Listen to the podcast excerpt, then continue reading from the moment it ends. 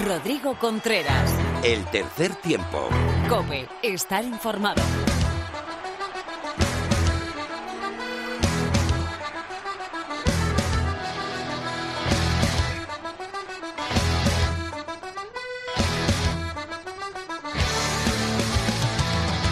Hola, ¿qué tal? Bienvenido, bienvenida a nuestro primer programa en 2021, capítulo 220 del tercer tiempo, con una gran amiga como protagonista. Hoy, de nuevo, estará con nosotros la grandísima Alhambra Nievas.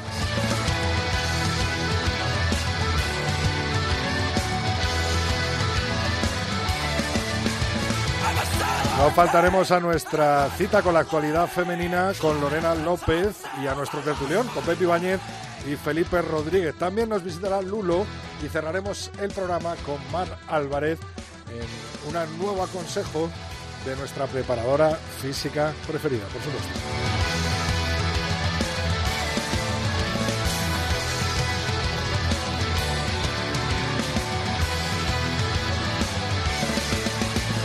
Qué ganitas tenía de volver a conectar con vosotros a través de la cadena Cope y del tercer tiempo, porque en nuestras redes estamos a diario. Estamos en Tres Tiempo Cope con número, nuestra cuenta de Twitter, nuestra cuenta de Facebook es Tercer Tiempo Cope y tenemos un mail abierto para que nos cuentes lo que quieras, el tercer tiempo, arroba cope.es. Víctor, Catalina y José Colchero los mandos técnicos, así que chavales empezamos cuando queráis.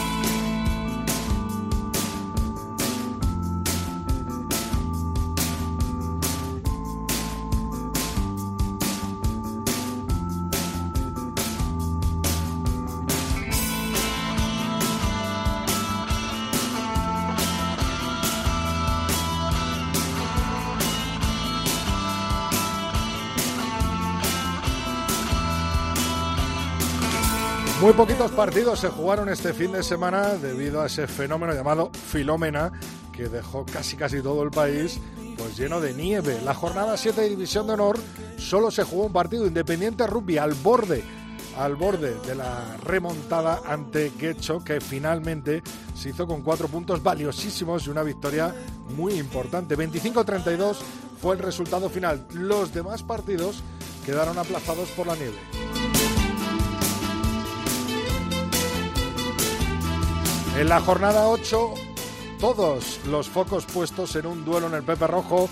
Quesos entre Pinares, Lexus, Alcomenda, Rugby. Duelo por la Liga y por la Copa. Quien gane eh, tendrá pie y medio metido en la Copa del Rey en esas semifinales para las que ya están clasificados el Universidad de Burgos y el Barça Rugby. La jornada se completa con Complutense Cisneros, Unión Esportiva Samboyana, Quecho, Universidad de Burgos bajo cero, Les Abelles Independiente Rugby Club, Ciencias Universidad Pablo Olavide Ampordicia y Parsa Rugby Silvestre en Salvador.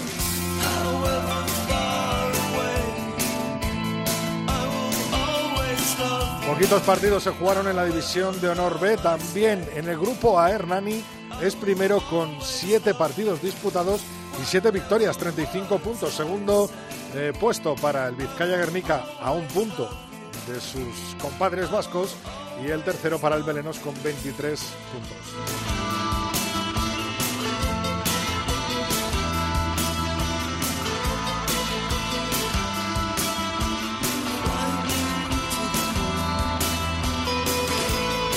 Cuanto al grupo B, la Vila es primero con 33 puntos, 7 partidos disputados, 7 victorias.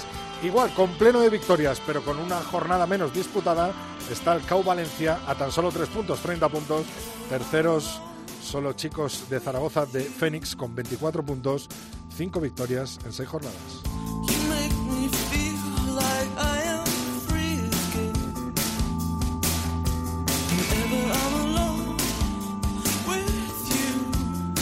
Y la división de Norbe se completa con el grupo C, Unión de Rugby de Almería, Playcar primero con seis victorias en seis jornadas, 27 puntos. Jaén segundo con 23 puntos y cinco victorias en seis jornadas y un gran problema con el campo en el que han prohibido jugar allí. Pozuelo Rugby Union es tercero empatado con el club de rugby Málaga con 21 puntos. Nos vamos fuera de nuestras fronteras. Top 14 francés, 14 jornadas disputadas. Está Toulousain, es primero con 47 puntos. Segundo, 13 jornadas disputadas.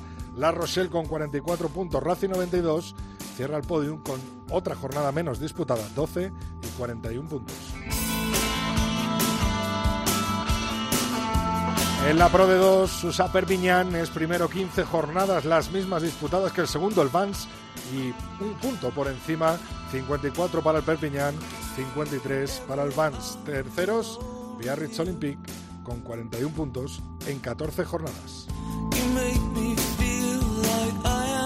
Vamos a tierras inglesas, Bristol Bills, eh, Bears eh, es primero de la Gallagher Premiership con 5 victorias en 6 jornadas y 24 puntos. Newcastle Falcons tiene 20, igual, con 6 jornadas disputadas y 5 victorias. Y terceros son Exeter Chiefs, con 4 victorias en 6 jornadas y 20 puntos. Se disputó la undécima jornada dentro de la Guinness Pro 14, Leinster 24, Ulster 12, Dragons 20, Ospreys 28, Connacht 10, Munster 16 y Cardiff Blues 29, Scarlets 20. Con estos resultados, las dos eh, conferencias quedan de la siguiente manera. La A, Ulster primero 46 puntos, Leicester le sigue con 41 y terceros son Ospreys. Cierran Glasgow Warriors con 11 puntos. En la conferencia B, Munster es primero con 37, Cona Rugby segundo con 26, Scarlett tercero con 24 y Benetton, los italianos, cierran la tabla con 4. Tiempo ahora de rugby femenino con Lorena López.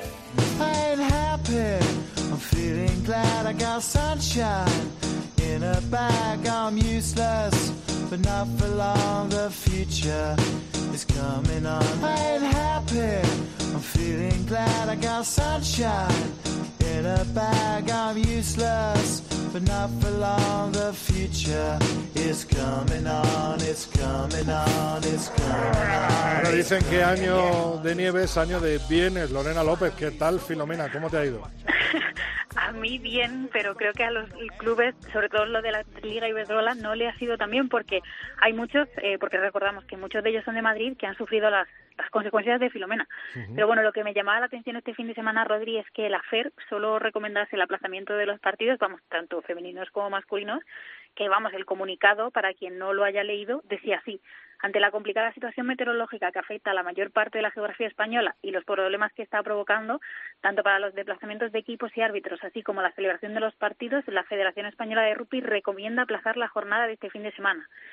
Yo no sé si eso tiene que ver eh, algo ligado a la involucración o a la capacidad de decisión que puede tener la federación o es que confían ciegamente en la decisión imparcial de los equipos. Pero bueno, creo que esta es una pregunta muy buena para el tertulión, que tenemos a gente que sabe mucho y que puede aportar mucho más que yo, pero bueno, sea como sea, ninguno de los cuatro encuentros de esta segunda jornada de la Liga Iberdrola se jugaron. Ni el Chabella Escorteva Cocorrupi, ni al Eibar Majadahonda, ni el Saskatoon Complutense, ni el Olímpico eh, Grant todos han sido aplazados eh, como consecuencia de esa nieve que te decía. Pero bueno, recordamos que de momento sigue siendo líder Majadahonda con cinco puntos, le sigue muy cerquita Complutense y Cortebas eh, Cocorrupi con cinco puntos también.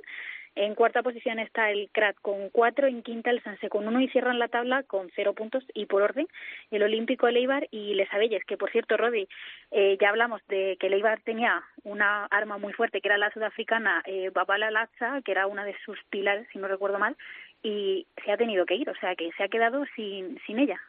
Madre mía, pues buen cuadro, ¿eh? La división de Norbe sí que tuvo algo más de suerte y algún partido se disputó, ¿no?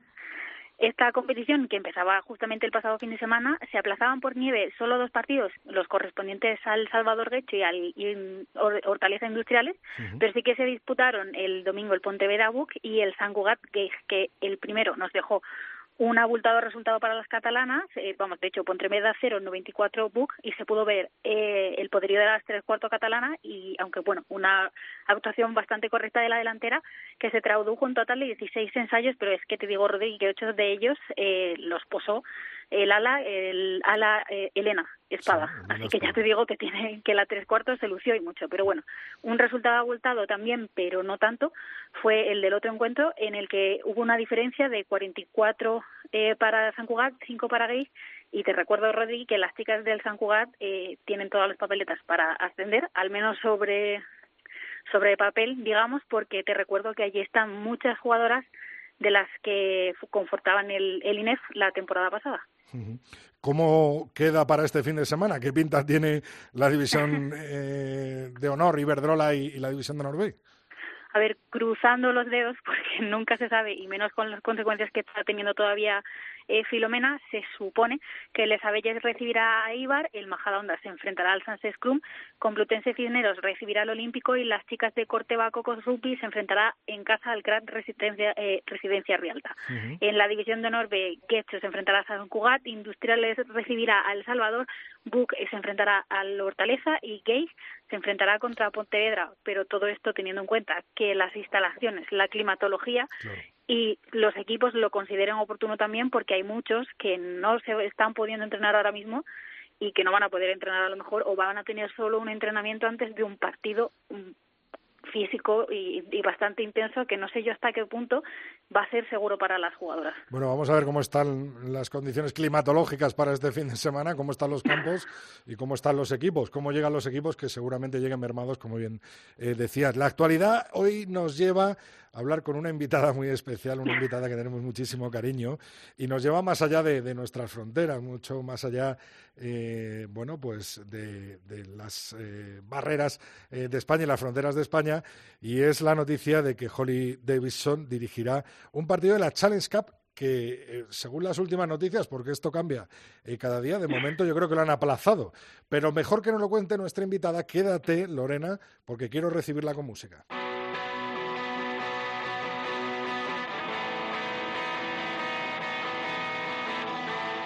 Rodrigo Contreras. El tercer tiempo. Cope. Estar informado.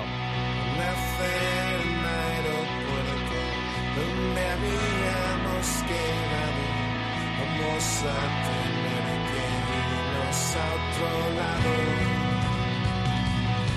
Nacer presidente de los estados de ánimo. Vamos a manipular los resultados.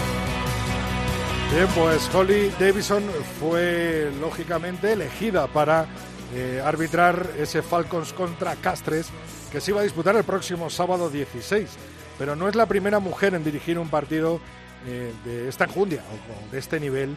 Y la verdad es que hoy nuestra invitada ex árbitro internacional, representante de World Rugby, miembro honorífico eh, de la familia del tercer tiempo y amiga, por supuesto, Alhambra Nievas, muy buenas.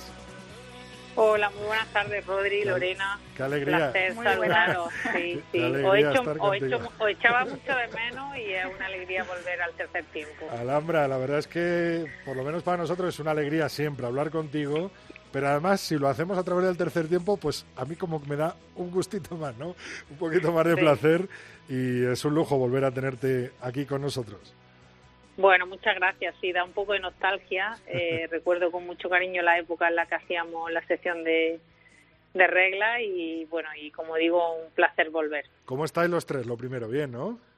Sí, muy bien, muy bien. Pasando un poco de frío como todo el mundo, sin, tan, sin tanta nieve como vosotros, pero sí, estamos bien, no nos podemos quejar. Estamos sanos, que hoy en día es muy importante, y, y felices.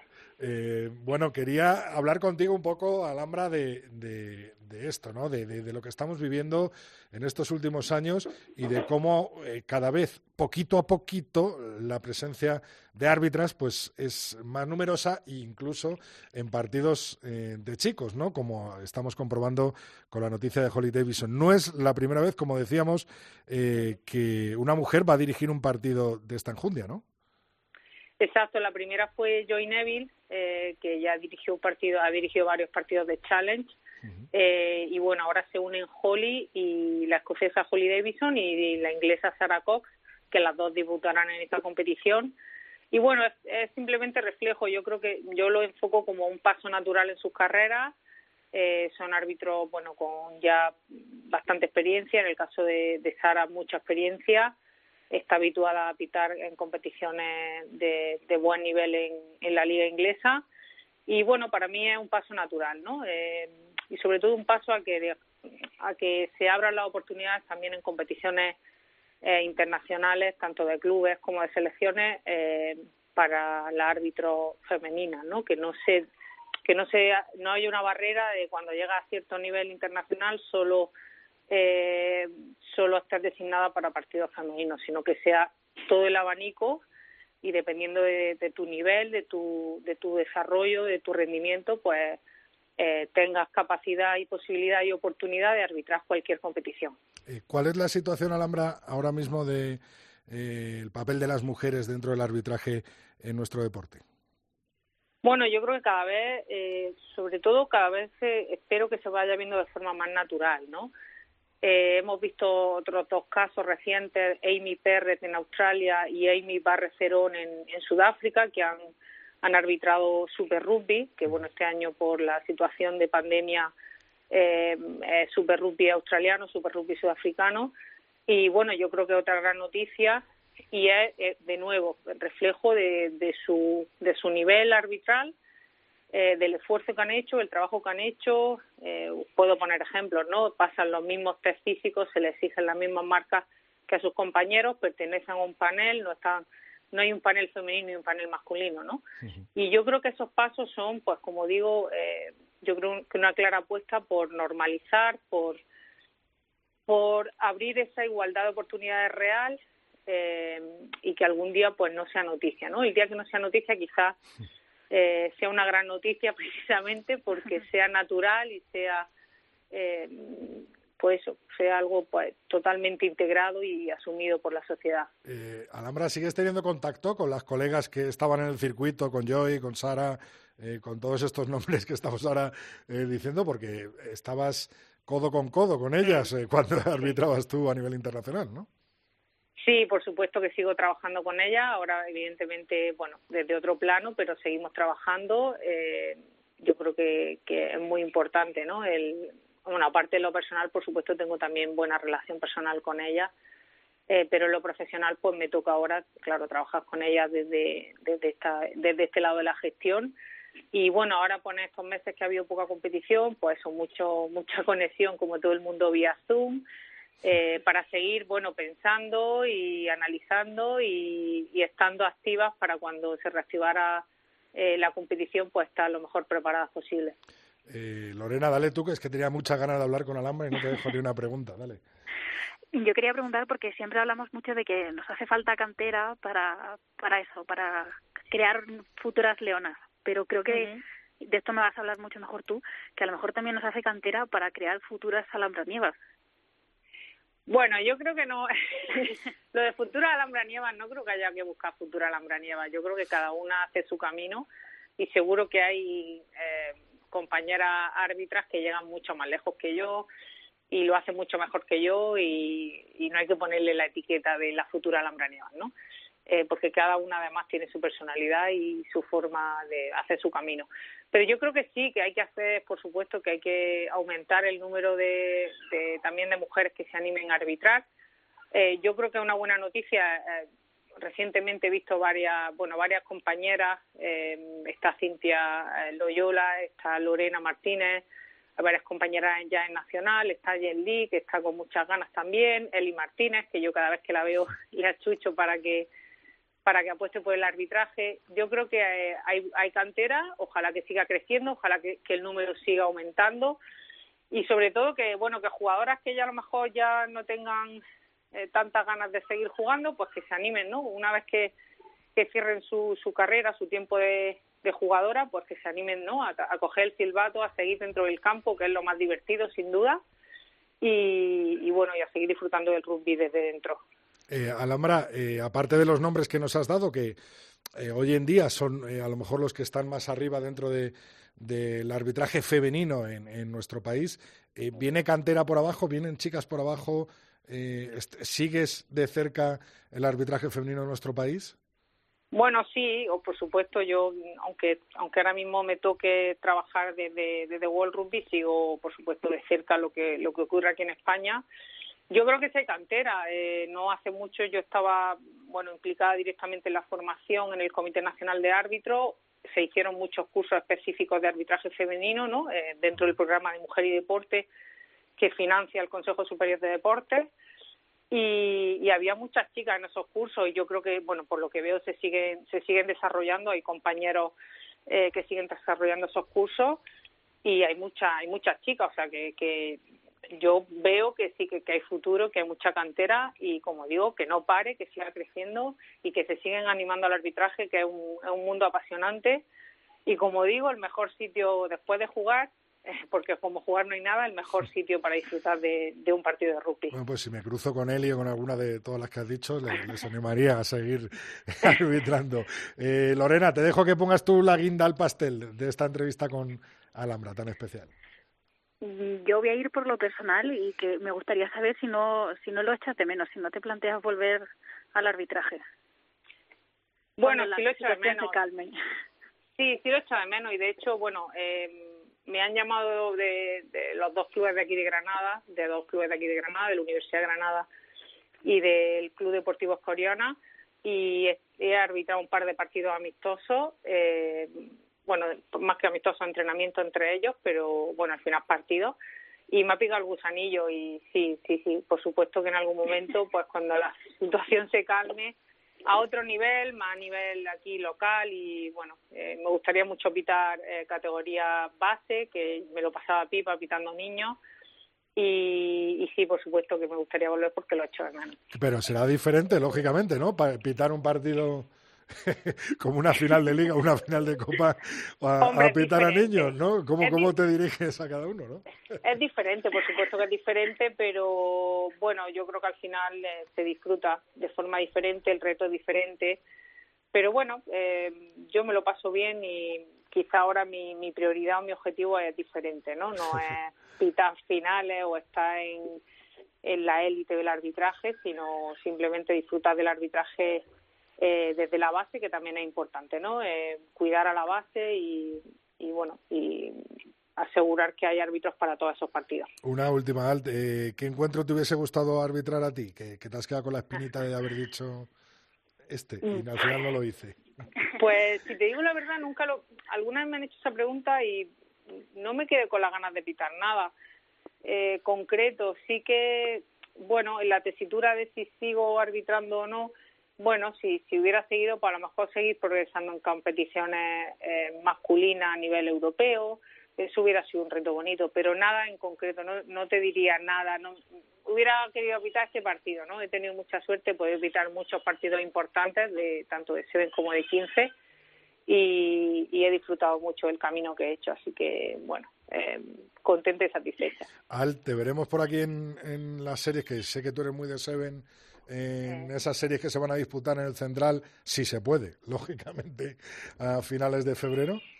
Pues sí, en principio sí me veréis por allí porque estaré, como World Rugby colabora con el torneo, eh, estaremos por allí parte del equipo arbitral que habitualmente está en series mundiales y yo como responsable. Así que que todo vaya bien, que la cosa eh, se tranquilice y vaya mejor en cuanto a la pandemia y que el torneo salga adelante, que es una gran noticia para para bueno para el rugby español, para Madrid y para también el rugby internacional, que ahora mismo hay muy pocos torneos y están ahí los juegos, o sea que es muy importante que estos torneos se puedan llevar a cabo, que los equipos se preparen, que los árbitros se preparen y que vuelva al rugby, que vuelva al rugby seven, que es tan divertido y tan espectacular y que, que todo se vuelva cuanto antes a la normalidad. Alhambra, qué alegría, ¿eh? Tenerte en el tercer tiempo de nuevo. Mucha Bueno, suerte, mucho ánimo y nos vemos prontito. Ojalá sea en esos finales de, de febrero en, en el Central. Eso significa que la cosa va evolucionando. Ojalá, ojalá sea así. Muchas gracias. Un placer escucharos y estar otra vez en el tercer tiempo. Y por supuesto, un saludo a todos los oyentes y mucho rugby. Un besico, Alhambra. Un abrazo, un Un beso.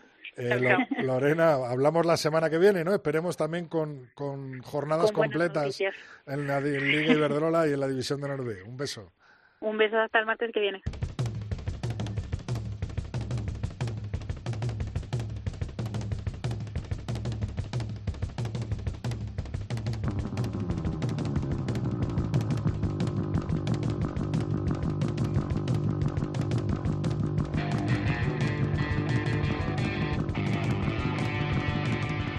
Rodrigo Contreras. El tercer tiempo. Cope. Estar informado.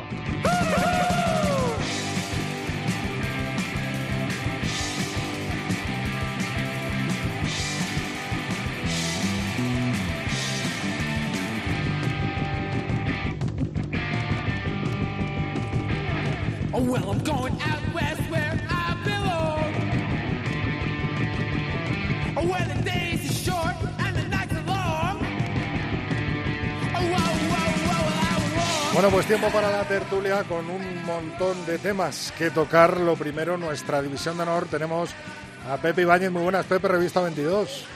Muy buenas, Rodrigo, ¿qué tal?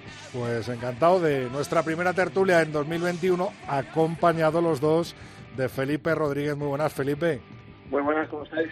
Pues deseando hablar con vosotros de lo primero, esa victoria de Guecho, en la que casi remonta Independiente Pepe y que puede servir eh, el salir de la última plaza, ¿no? Sí, la verdad es que Guecho hizo, hizo un partido bastante bueno, ¿no? Sobre todo esa primera parte donde hace cinco ensayos y, y bueno, hace aprovecha muy bien su superioridad en melee y, y castiga mucho las infracciones de, de Independiente.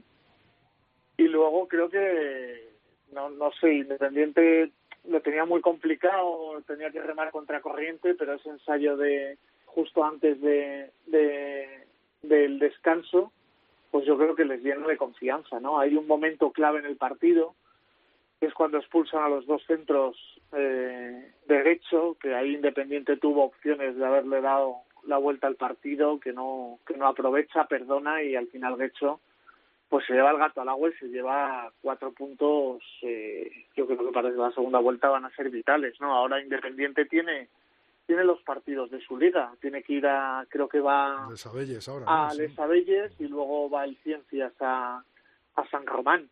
Todavía tiene margen para, para reengancharse, pero sí es cierto que, que los bisontes eh, están dando signos preocupantes. Eh, eso te quería preguntar, Felipe. ¿Ves al equipo del Chucho Mocimán eh, capaz de, de salvar esa última posición? Hombre, la verdad que, que se le complica. Va a ser lo que dice lo que dice José, ¿no? Eh, tiene dos partidos ahora claves en los que tiene que sumar sí o sí después de la derrota ante de hecho en, en casa que sorprendentemente se jugó sin nieve. Eh, el asunto, creo que es bueno recordarlo, o sea, ahora vamos a jugar una primera vuelta y después jugarán los de arriba contra los de abajo. Pero los puntos que hayan tenido entre ellos durante, durante esta primera vuelta, es decir, al a, a- a, um, Independiente le da igual lo que haya hecho contra el BRAC, pero no le da igual lo que haya hecho contra el Guecho, porque esos puntos valen para esa segunda vuelta. Si no me corriges, ¿eh, José? Porque con estos cambios en la Sí, liga, sí, sí. Sí, es así. estos cambios en la liga igual sí, lo pero decimos hay- mal y no, y no quiero, ¿no? Porque es hay otro importante. factor hay otro factor importante que es que además eh, si tienes en cuenta dónde has jugado eh, contra esos rivales de segunda fase Sí, sí, sí, claro, fuera claro. Luego, luego estamos Eh, hablando de luego- hacer fuera, por supuesto, obviamente. claro van a tener que ir a Guecho van a tener que, que ir a a Sevilla van a tener que jugar con Cisneros en casa o sea eh, no es un calendario fácil no al le pasa un poco lo mismo en la parte de arriba no que va que ha recibido a Alcobendas, Provincia Barça y va a tener que jugar en la segunda vuelta Bueno, fuera. Eh, Eso decía, pero es importante que los oyentes se queden con eso, o sea, que, que vamos a jugar esta primera vuelta, que en la segunda vuelta se parte los de arriba contra los de abajo, pero que los puntos de la primera vuelta, los que se hayan jugado entre ellos, valen. O sea, que, que los bisontes tienen que sumar sí o sí en los dos partidos siguientes. Tienen que sumar sí o sí, sí. para poder empezar eh, una segunda vuelta, no digo con ocho puntos a lo mejor, pero al menos sí que con cinco, porque si empiezan desde cero lo van a tener tremendamente complicado. Un Ah, son muy pocos son muy pocos partidos, el margen de error cada vez es Claro, menor exactamente, exactamente. y, y luego a lo mejor llegas a esa segunda fase sin, sin poder permitirte ni un solo tropiezo, ¿no? Y, y yo creo que todos los equipos están muy igualados. una segunda fase en la que, tal y como está la clasificación, tendría que vérsela con Samboy, con Complutense, eh, los partidos de vuelta y luego esos tres partidos de Les Abelles, Guecho y, Claro. y Ciencias, ¿no? En- Claro, en es que bella de hecho y ciencias. Eh, dos me parece que los va a jugar fuera en la segunda vuelta, porque yo creo que Cisneros y Samboy ahora mismo están a otro nivel, creo. Creo que sí que están a otro nivel. Además, a Cisneros ya lo ha dicho José que tiene que, que viajar, tiene que venir a Madrid. Entonces, estos dos partidos para mí son claves para el futuro de los bisontes. Eh, vamos a poner el foco donde están todas las cámaras, que es en el próximo domingo, en esa visita de Lexus Alcobendas al Pepe Rojo para enfrentarse al Brac Quesos entre Pinares. Primero contra segundo eh, y además muy importante la copa que tantas alegrías ha dado a los madrileños, a los de Alcobendas, en estos dos últimos años. Eh, de momento, eh, todo en orden, ¿no, Pepe?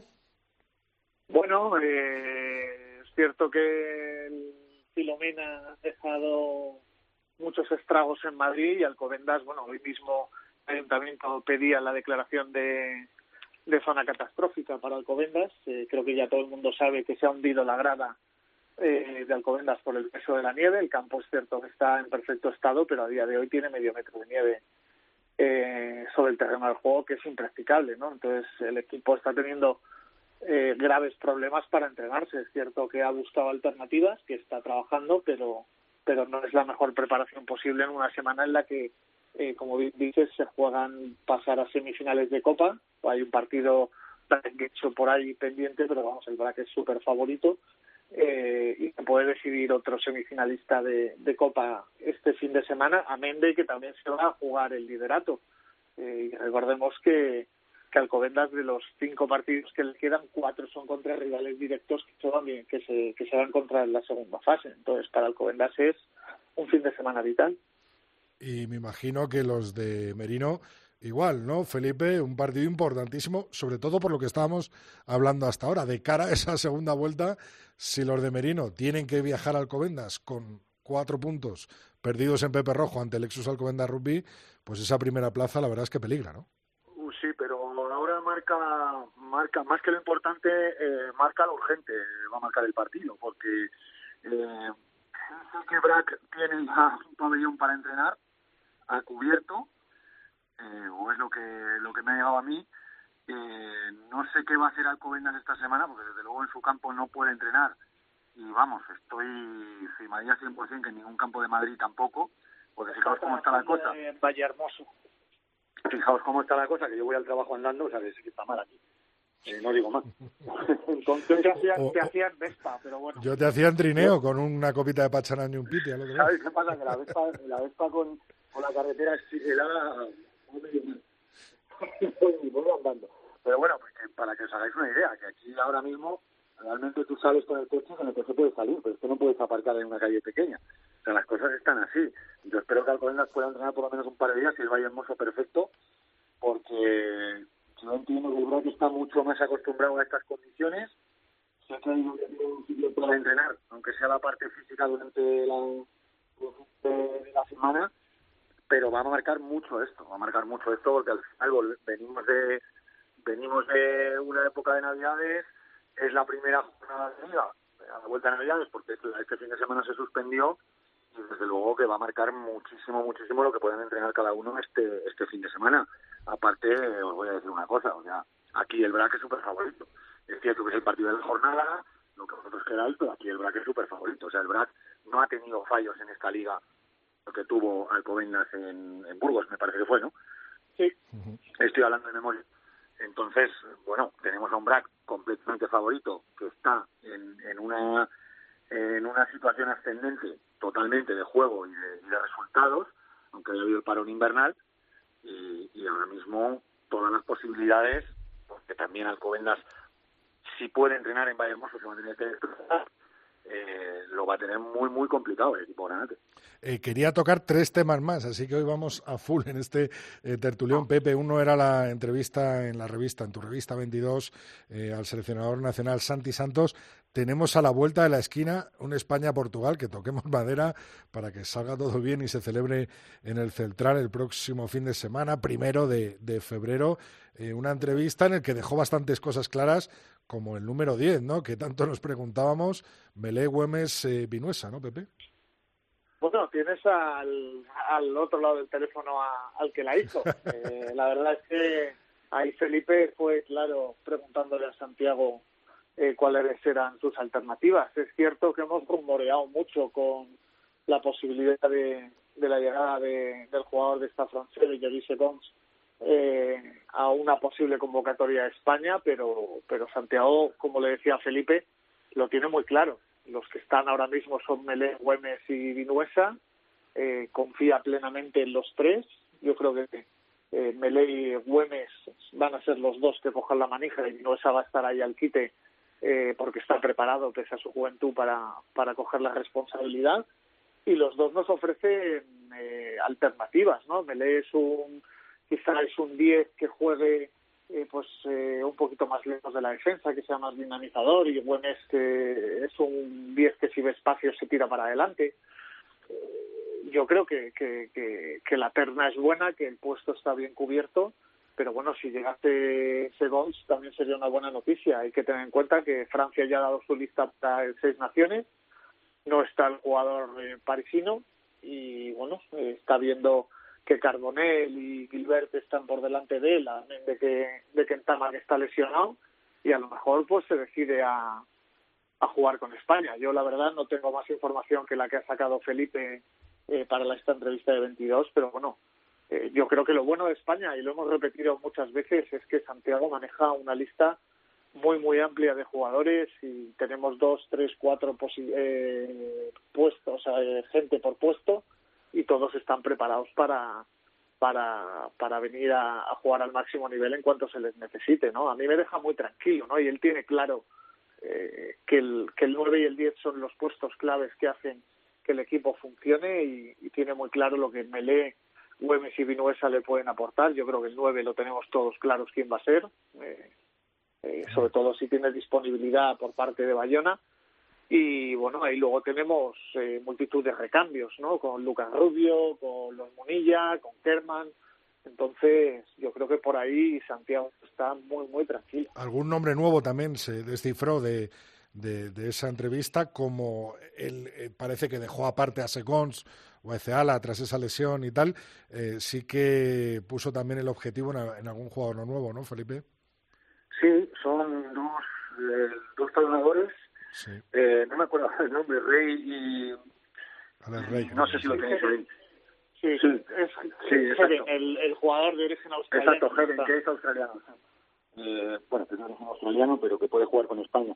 Entonces, Sí, sí, pues, él, por él puso, no es que pusiera el foco, eh, es que fueron los nombres de los que habló y son los dos nombres que están en agenda para poder venir a jugar estos este, este partido de Portugal y este seis naciones B, que es donde pone el foco Santi Santos. O sea, él no se va más allá, no se va el año que viene, él se, pon, se pone el foco en estos cinco partidos y con esto quiero decir que para él esto es un ciclo, que cuando terminen empezará otro ciclo en el que habrá algunos jugadores que estarán, y esto ya es opinión, ¿eh? no es información, y otros jugadores que no, con los que se ha contado siempre, que no estarán. Con lo cual podemos ver una selección española también muy diferente el año que viene, o sea, en 2022, que ya sería la recta final para el Mundial de, de Francia. Bueno, vamos a... Vamos a sí, dale, Pepe. uni- u- hilando un poco lo que estaba diciendo Felipe, yo creo que, que hay jugadores como Beñat Auki, que está cuajando buena temporada, te- temporada en DAX, eh, que puede tener ahí minutos en el 2 con Pinto y, y con, y con Del Hoyo, ¿no? De todas maneras, eh, es que estamos muy bien cubiertos, ¿no? Pepe, increíble lo de lo de Beñato, Peluchón, ¿no? Que, que puedan estar en, en esa órbita de volver a jugar súper veteranos jugadores, claro. de- Sí, sí, de en la, Bueno, eh, Ah, dale, si, en la, si en la órbita están. O sea, Santi cuenta con una lista de 50, 60 jugadores. Él lo primero que ve es la poli- disponibilidad que tiene. Normalmente de esos 50, 60 jugadores ya no pueden. Es, donde empieza a cuadrar sus pistas, ¿no? Quería hacer un, un apunte de- del que ha sido protagonista bastante también Felipe, eh, que es en esas nuevas normas que ha sacado la Federación Madrileña para disputar sus competiciones. Eh, se reducen eh, las melés, eh, bueno, en cuando menos opciones para, para hacer esa melé, ¿no? Eh, de, eh, si hay un golpe, no se puede elegir melé, por ejemplo, no se puede empujar más de un metro, un metro y medio. A ver, eh, es cierto que la, la prioridad es volver a jugar. Está claro que, que todo lo que sea recuperar eh, normalidad es bueno. A mí personalmente no me parece no me parece bien. O sea, no no las comparto. Habrá que acatarlas, sobre todo para que el rugby regional pueda volver eh, a Madrid. pero pero jugar con mascarilla a nivel senior me parece me parece irreal, ¿no? ¿Cuántas veces se pueden romper esas mascarillas? Ya sé que es una imposición de la Comunidad de Madrid, pero pero lo veo lo veo muy absurdo cuando vas a estar frotándote el sudor con, los contrarios. Yo hubiese optado por una exigencia de test de antígenos. Eh, que es un coste añadido para las ligas regionales, pero es la manera más segura y que yo creo sin que pierda tanto el, el deporte. Eh, es cierto que es algo pasajero, que es algo temporal, que habrá que acatarlo y, y espero que esto no desmotive a, la, a, lo- a los clubes regionales a, a inscribirse en las competiciones porque porque vean que es menos atractivo el juego, ¿no? Eh, sé que el sobrecoste de los test sería sería a lo mejor eh, no, no se podría sobrellevar en las economías de muchos clubes, pero pero creo que ahora mismo sería lo fundamental. Es que no, no es lo mismo que jueguen unos sub-16 o unos sub-14 con mascarilla que jueguen partidos de primera regional madrileña. Felipe lo sabe perfectamente.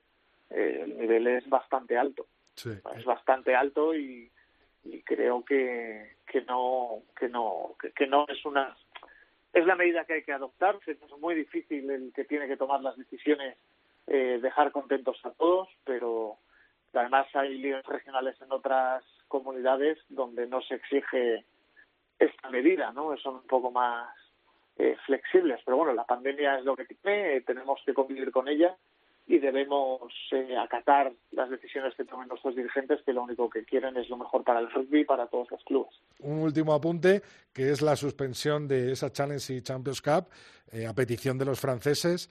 Peligra el Seis Naciones. ¿Cree que, ¿Crees que será cinco naciones, que se jugará, que no, que se jugará seis naciones?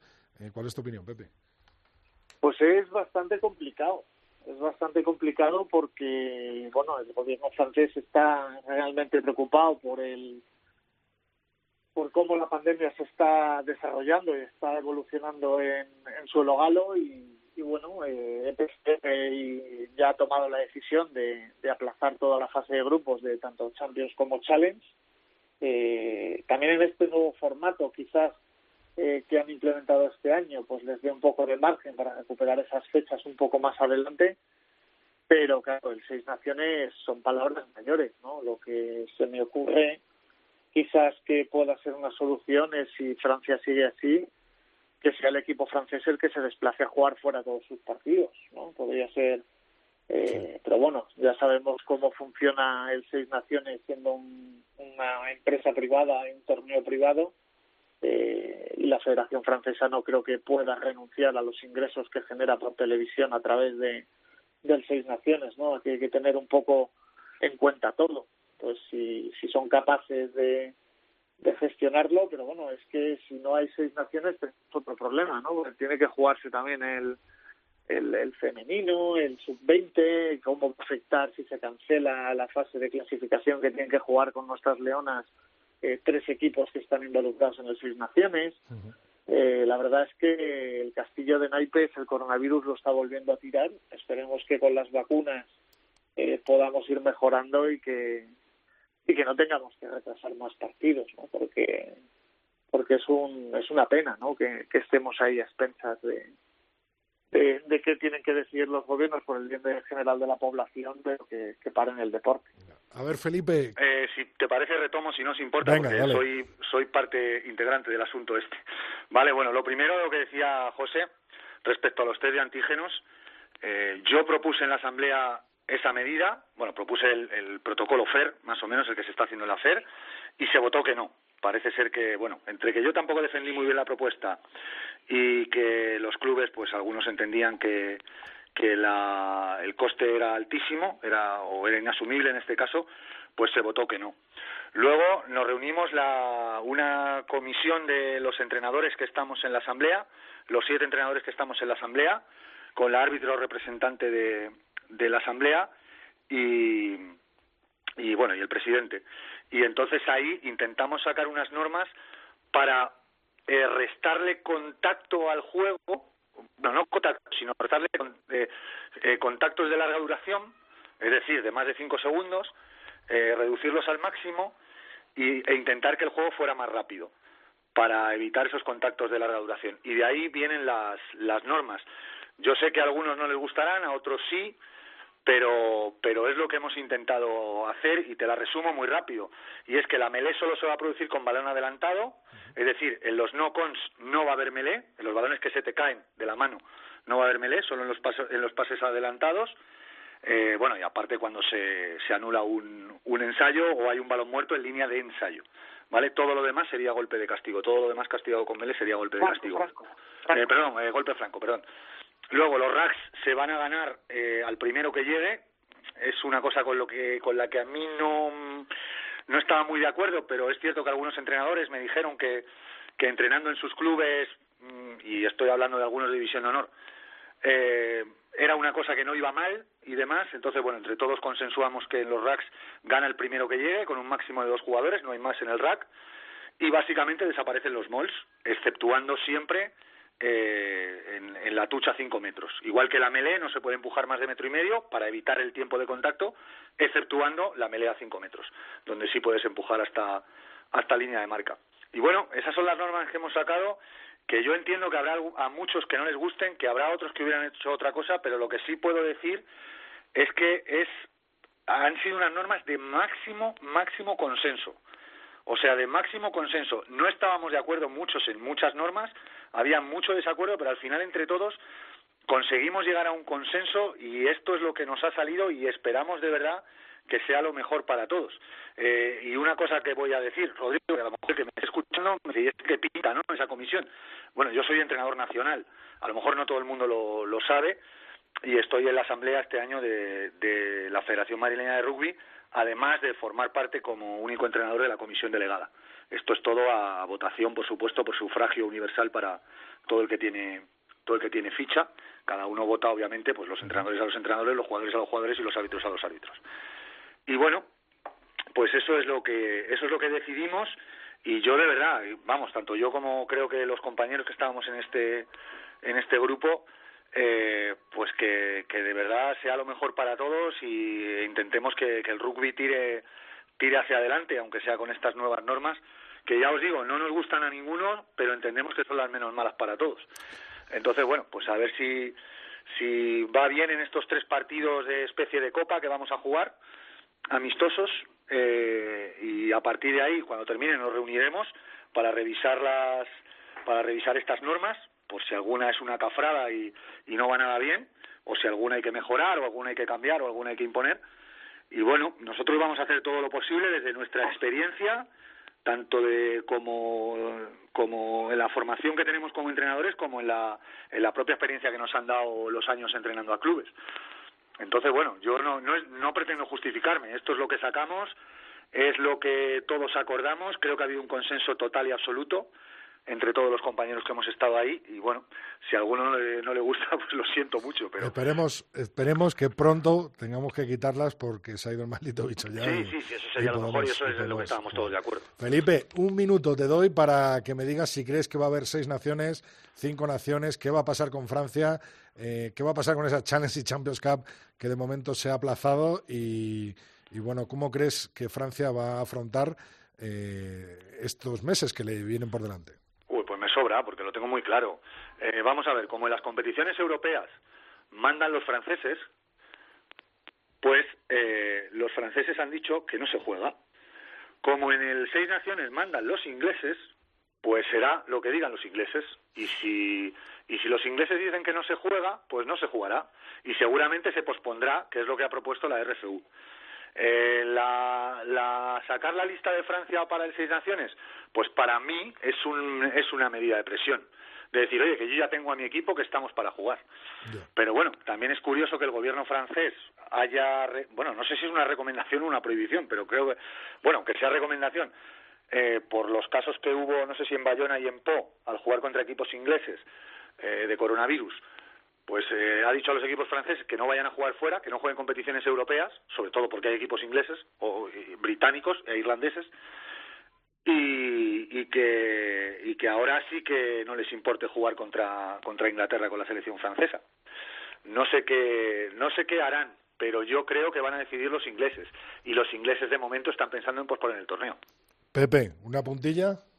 Nada, yo lo, lo que os decía antes, que, que dudo mucho que las federaciones internacionales grandes, eh, la inglesa, la francesa, eh, puedan renunciar a los ingresos generados por televisión del torneo. Eh, creo que eso el año pasado ya tuvieron una merma muy sensible de sus ingresos y creo que no, no pueden soportar un segundo ejercicio sin sin, sin, sin ingresar toda esa pasta que viene de, la de la televisión. tele, ¿no? Sobre todo creo que del nuevo acuerdo que tienen con Amazon, de todas estas cosas que es dinero fresco que, que necesitan todas las federaciones para, para tirar para adelante. Hablaremos de Eh, ello, largo y tendido. Pepe, sí, dale, dale. Yo creo que, que van a hacer todo lo posible por jugar. Yo ya te, te he dejado caer lo de que puede que si Francia jugase como visitante todos sus partidos y si el gobierno francés no deja que jueguen los los británicos, no, Irlanda no, no, no tiene tanto problema con esa nueva cepa eh, mutada de,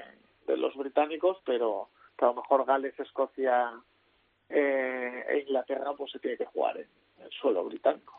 Muchas gracias a los dos. Un abrazo fuerte. Estamos en contacto. Abrazo. Gracias, un abrazo.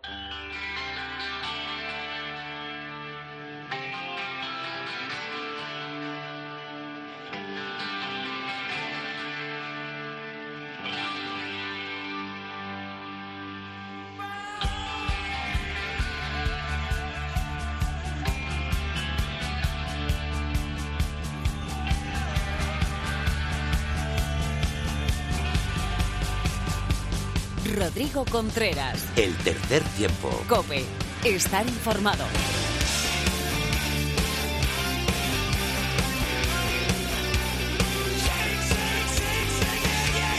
Bueno, pues tras un paréntesis más largo de lo esperado, gentileza de horarios de fútbol y de los temporales de nieve que eh, estamos viviendo, volvemos ya en 2021 para cerrar ese rugby en tiempos difíciles que nos ofrecía cada semana en 2020.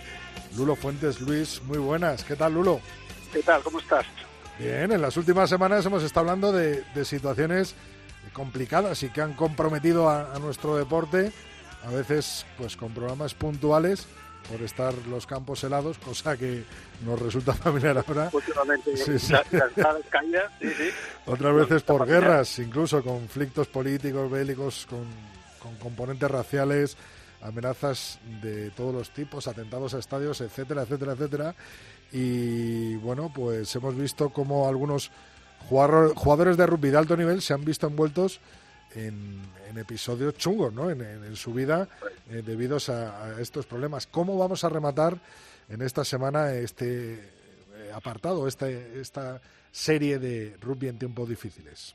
Pues yo creo que vamos a centrar un poco el foco en lo que está pasando ahora, que es eh, el COVID o la COVID, que yo ya no sé muy bien cómo decirlo. Como tú dices, hemos estado hablando de guerras pasadas, de problemas raciales, de atentados en el eh, Cinco Naciones en los años 70, de los travels en Irlanda, de problemas personales relacionados con depresión, eh, incluso, bueno, hemos hablado, no, no llegamos a hablar, pero el, el caso de Steve Thompson, que salió hace poco, que fue talonador de Inglaterra en el Mundial del 2003, que gana Inglaterra, que resulta que se puso a ver los partidos durante el confinamiento y no se acordaba de haber estado ahí, problemas relacionados con lesiones cerebrales. Ha habido muchas cosas que han puesto en, en jaque lo que es el rugby pero ahora centramos un poco el foco, ¿no? Bajamos ahí el, el eh, damos dos vueltas al microscopio para mirar exactamente lo que está pasando ahora. Estamos hablando del COVID, de este confinamiento, que ha pillado en un momento en el que el rugby iba en cuesta arriba y no hay realmente precedentes de que una enfermedad qué impacto pudiera haber tenido en un deporte como el rugby. Sabemos que, en, que creo que lo comentamos también en su momento, en 2001 se suspendieron, se retrasaron una serie de, de partidos del, del Seis Naciones que tenía que jugar Irlanda por el tema de la fiebre aftosa que no permitían la entrada de, de, de gente en las Islas Británicas. Ha, ha habido cosas que han tenido un impacto, pero creo que nada como lo que tenemos ahora mismo. Eso te iba a decir, ¿por qué eh, el COVID se puede convertir en algo que hablemos en los años y que cree unos efectos totalmente devastadores y cu- cuáles son las señales ¿no? Eh, que nos alarman de esto? devastadores, es como lo ha dicho además eh, World Rugby, la Federación Británica también han dicho que esto puede tener unos efectos devastadores y vamos a tratar de explicar un poco por qué y cuáles son los argumentos que utilizan estas eh, instituciones, no solo ellos, eh, para levantar la bandera roja en este momento. Eh, y, y todo está relacionado con el modelo financiero y el modelo comercial del deporte profesional que hay ahora mismo. Eh, conocemos, la, la- el gran público lo conoce sobre todo por el tema del fútbol, los grandes clubes de fútbol y las grandes ligas de fútbol. eh, ahora mismo están en un momento en el que, bueno, ahora mismo también el COVID le está pegando muy fuerte, pero hasta hace poco era un momento de disparate financiero en el que las cifras que se movían eran enormes y entraba muchísimo dinero por una serie de vías, principalmente los derechos de televisión, los sponsors, los patrocinadores que están muy ligados a los derechos de televisión, es decir, cuanto más me vean a mí la televisión, más ven mi marca y más pago para que se vea. Y luego, en menor medida, la recaudación por las entradas, es decir, la gente que va al campo, los abonos de los aficionados, de los socios y el merchandising que se vende. Sobre todo esto último, en los clubes más pequeños está muy ligado a las ventas que se hacen en el día de partido, lo que se llama el match day. Para que te hagas una idea, hay algunos eh, estudios, todos los años hay varias consultores que sacan estudios sobre eh, el mundo económico en torno al deporte profesional. Y en los grandes clubes de fútbol de Europa el match day puede ser un 20% de lo que ingresen, un veintitantos por ciento. Lulo, en el caso del rugby, eh, esto no es tan heavy como en el del fútbol, pero sí se han visto casos como la Liga Francesa, que ha traído a grandes estrellas de los All Blacks, por ejemplo, en Toulon, ¿no? Me, me viene a la Y se mente. han ¿no? llevado a jugadores ingleses, Sí, sí, eh, a Wilkinson que acabó ahí gracias a... ¿Por qué?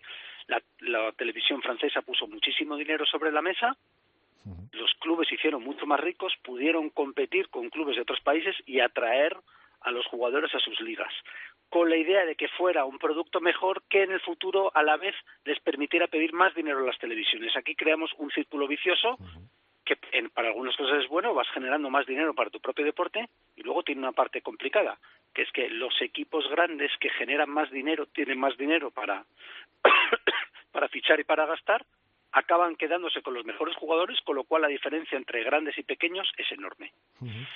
Además, vez- sí, sí. Dale, dale. No, quiero decir, a la vez, en el rugby en el que las cifras que se manejan de televisión no son tan gigantescas como en el fútbol, la importancia del match day es mayor. Tú, porque, bueno, si tú vas a los estadios de rugby, has estado, tú como yo, hemos estado en partidos de cinco naciones, en partidos de, de competiciones europeas, los estadios son grandes, las entradas son caras, el merchandising es caro, todo eso deja mucho dinero en el club.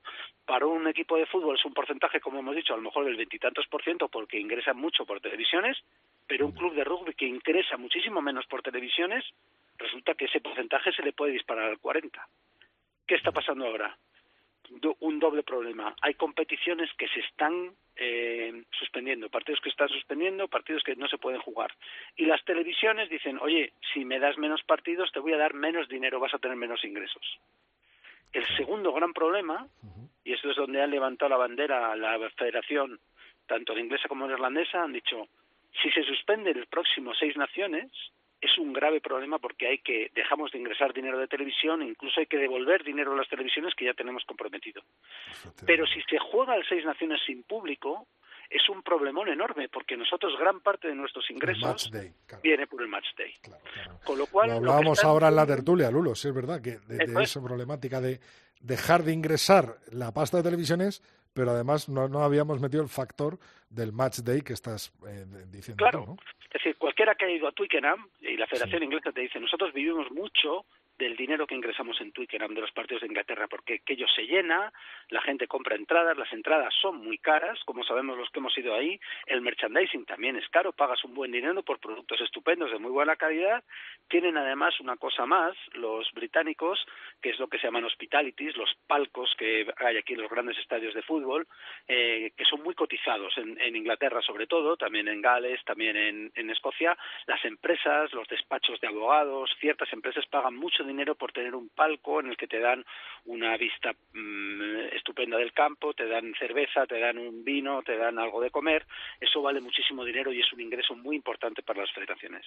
En el momento en el que deje de entrar ese dinero, las federaciones van a empezar a tener problemas financieros. Y cuando las lo- también los clubs a nivel competición van a tener el mismo problema y los clubs van a- que dependen en parte de las federaciones para apoyo financiero, sobre todo a rugby base, podemos ver que en este momento en el que estaba el rugby pegando un subidón después del Mundial de Japón, que ha sido un éxito para todo el mundo, con grandes audiencias de televisión, lo que quiere decir que se han pagado muchos derechos, se ha vendido mucho merchandising, es común Ya no sé si vosotros habéis dado cuenta, pero ahora es relativamente común ver por la calle gente que va con camisetas de equipos de rugby internacionales, cosa que era antes impensable. Hace 10 años era raro ver a un tipo, veías alguno con una camiseta de los All Blacks, ahora es común ver gente con camisetas de otros equipos.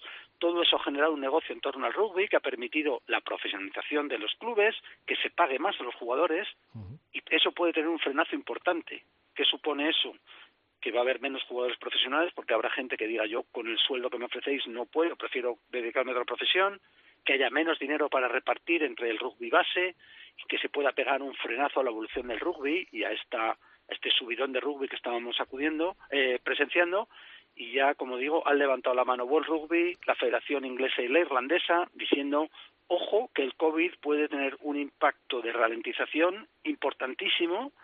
Y si perdemos la ola que nos habíamos subido, que nos permitía al Mundial de Rugby, a los torneos internacionales de rugby, ser uno de los pocos deportes que resistía la competencia feroz del fútbol, porque cada vez son menos los deportes que aguantan la, el pulso que les pone el fútbol, el baloncesto lo aguanta a duras penas y hay muchos deportes que antes, cuando yo era pequeño, se veían en televisión, que cada vez es más complicado ver porque todo es fútbol, el rugby puede que pierda esa inercia que llevaba eh, y el COVID, que es un problema para todos, para todos los deportes, puede que lo sea especialmente para el rugby, menos, por ejemplo, que para el fútbol, que va a tener más músculo financiero. Pues esperemos acontecimientos y apoyemos a nuestros clubes y federaciones eh, comprando merchandising. Así que Eso es. Cuando compramos merchandising de la federación, no solamente es para presumir, Eso también es. estamos apoyando es. a nuestra el federación. rugby a como deporte, club, eso es. y hay que intentar eh, gastarse ese eurete de más, mejor a lo mejor en los nuestros que en otros. Vamos a ver cómo nos despedimos.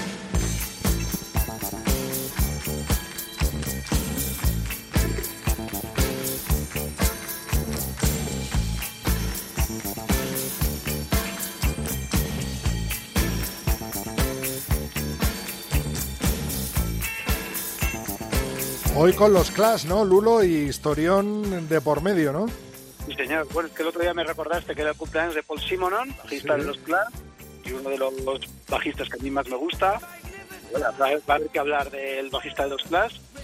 Esta canción, de Magnificent Seven, que es un del 81, de del 80, me parece que es de los Clash, eh, una de las líneas de bajo más famosas de los Clash, y curiosamente no la grabó Paul Simonon. Este, el que lo grabó es Norman Watroy, que era el, bajista de los Blockheads, que grabaron eh, algunos de los Blockheads del grupo Ian Dury, grabaron bastantes cosas con los Clash. Eh, Paul Simonon, que es el bajista clave histórico de los Clash y uno de los tipos más importantes de su formación, tenía ese deje un poco más jamaicano, él era de Sí. Brighton, una zona de Londres donde hay muchos jamaicanos, y para esta canción eh, los Clash Joe Strummer en concreto estaba muy el tipo había quedado bastante fascinado por el sonido del hip hop del final de los 70 principios de los 80 en Estados Unidos y quería una línea un poco más funky y eso es lo que da Norman Watroy que era un bajista sensacional más con este estilo Eh, así que curiosamente para hablar de Paul Simonon hemos puesto una canción en la que no toca Paul Simonon también para recordar el nivel de los bajistas que han colaborado con los Clash porque Norman Watroy es uno de los mejores de los suyos desde luego Pues con esta unión de los Clash y los Blockheads, eh, Norman Watroy y el señor Paul Simonon, despedimos hoy a Luis Fuentes. Muy buenas, eh, o sea, Luis, muchas gracias. El martes que viene tenemos sorpresas, así que te espero. estamos- con entramos los- en año Lion Roberto, a ver qué hacemos Año de los Lions. Hasta luego, Luis. Hasta luego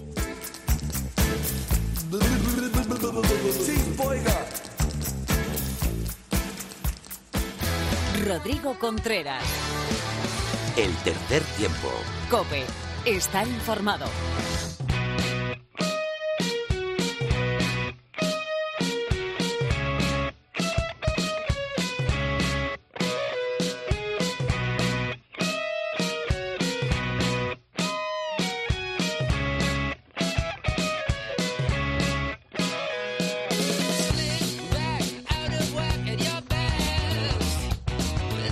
Bueno, pues en nuestro primer programa de 2021, como siempre, nos acompaña Mar Álvarez. Muy buenas, Mar.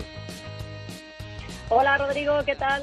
Pues bien, encantado de saludarte un nuevo año y con un nuevo tema del que nos habíamos dejado y que es muy interesante hablar. ¿Cómo afecta el ciclo menstrual en mujeres de élite dentro del rugby, en jugadoras eh, que están en una élite profesional eh, dentro del rugby? Y yo creo que es un tema muy interesante porque algo sí que afecta, ¿no, Mar?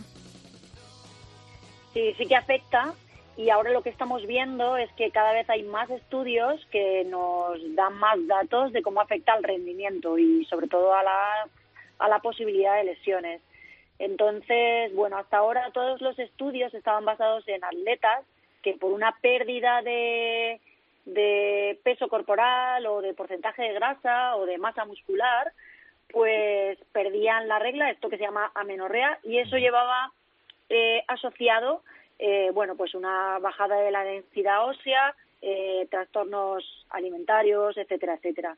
Entonces, se había investigado muy poco cómo afectaba a deportistas de equipo y ahora se está empezando a estudiar eso y, y ha llegado a los estudios empiezan a ver a, a mirar el rugby también, ¿no? Cómo afecta a las jugadoras de rugby. Entonces, lo que sabemos es que el 77% de las jugadoras en los últimos más o menos estudios eh, tienen efectos secundarios negativos cuando tienen eh, cuando tienen la menstruación, ¿no? Y eh, esto estos efectos tienen que ver con dolor abdominal o de espalda, calambres o dolor de cabeza, que obviamente les influyen en el entrenamiento. Y más o menos el 60% de las jugadoras admiten que estos síntomas afectan claramente a, a su rendimiento. En nuestras selecciones, por ejemplo, en el, en el equipo de rugby 7 femenino, eh, lo que nos dice el preparador físico, Álvaro Gorostiza, es que los síntomas para las jugadoras son tan individuales, tan diferentes, que eh, los, tratan de forma con- concreta en cada caso. Pero, en general, cuando hay molestias, hay una disminución de la carga, eh, un control mayor del sueño y de la hidratación, porque esto afecta muchísimo. Eh, mm, controlan mucho la nutrición porque hay problemas de digestibilidad sobre todo que luego te pueden afectar al entrenamiento y obviamente controlan más la posibilidad de lesión. Es decir, eh, esto que hemos hablado varias veces de la relación entre la carga externa y carga interna se ve afectado estos días, entonces lo tienen que, que controlar un poco más. Y en el equipo de rugby 15 femenino están haciendo algo parecido, pero están recogiendo muchos datos de cómo es eh, en cada jugadora, cómo es el caso en cada jugadora, para poder trabajar en el futuro con los, con los datos recogidos. Entonces están haciendo cuestionarios donde recogen cómo son los síntomas y cómo les afecta en cada caso.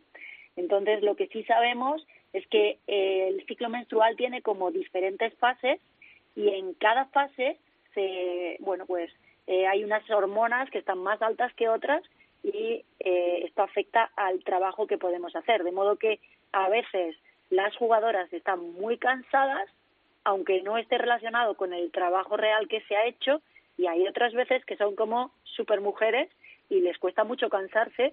Entonces, bueno, se puede manejar la carga eh, con esto, teniendo en cuenta que la competición siempre es igual para todos. Es decir, que, que siempre tenemos que dar lo mejor de nosotros en la competición, independientemente del momento del ciclo en el que estemos. Claro, Mar, porque algo que sea, como decía mi madre, la purga Benito, para que afecte menos, y eso no, no es. Es lo único estudiarlo, ¿no? Y un poco lo que nos estás contando. Estudiarlo y manejar las cargas. Es decir, si tú sabes que esa semana vas a tener estos síntomas, pues yo cambio el entrenamiento para que el entrenamiento no te afecte y tú llegues más fresco, más fresca al partido.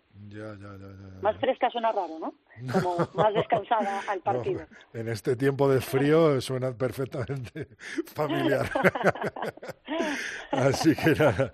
Bueno, Mar, pues muy interesante y es verdad. Y si se puede, lógicamente, llevar ese estudio personalizado ¿no? de cada jugadora, como nos decías, en la selección española de, de Seven, por ejemplo, o de 15, eh, bueno, pues eh, seguro que ese rendimiento es mejor al preparar esa rutina en específico con eh, los días clave en el que te puede afectar más este ciclo mensual. Eso está claro. ¿Algo más, Mar, por ahí?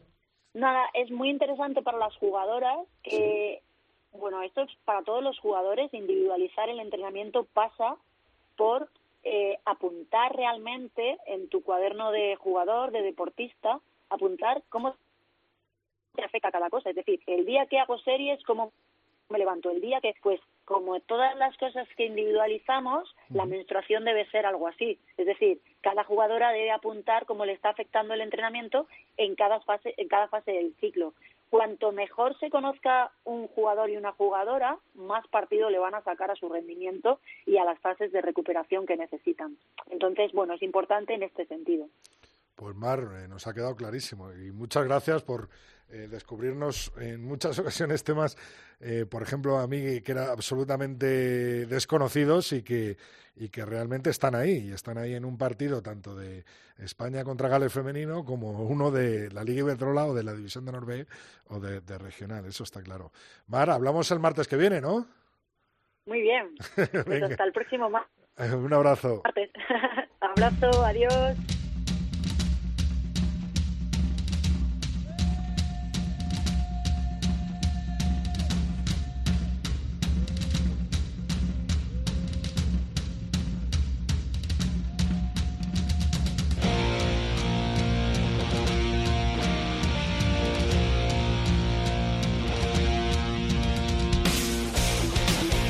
Pues llega el momento de despedir este capítulo 220, este programa 220 del tercer tiempo. Lo hago recordándote nuestras redes sociales, Tres Tiempo Cope con número, nuestra cuenta de Twitter, Tercer Tiempo Cope, nuestra cuenta de Facebook y nuestro mail es el tercer tiempo arroba cope.es.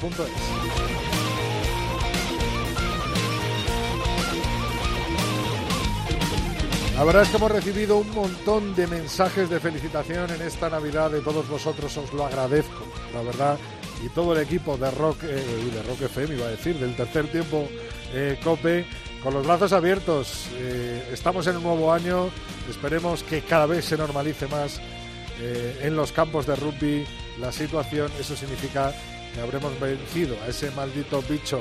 Entre todos los mensajes voy a leer uno, pero os lo agradezco a todos de corazón. Os deseo a todos los que formáis el equipo una feliz Nochebuena y día de Navidad. Un abrazo de Antonio Zúñiga, nos mandaba otro abrazo Antonio para ti y por supuesto a todos los que estáis semana tras semana acompañándonos en el tercer tiempo de la cadena Cope. El martes que viene, mucho más oval en el tercer tiempo. Te espero. Rodrigo Contreras. El tercer tiempo. Cope.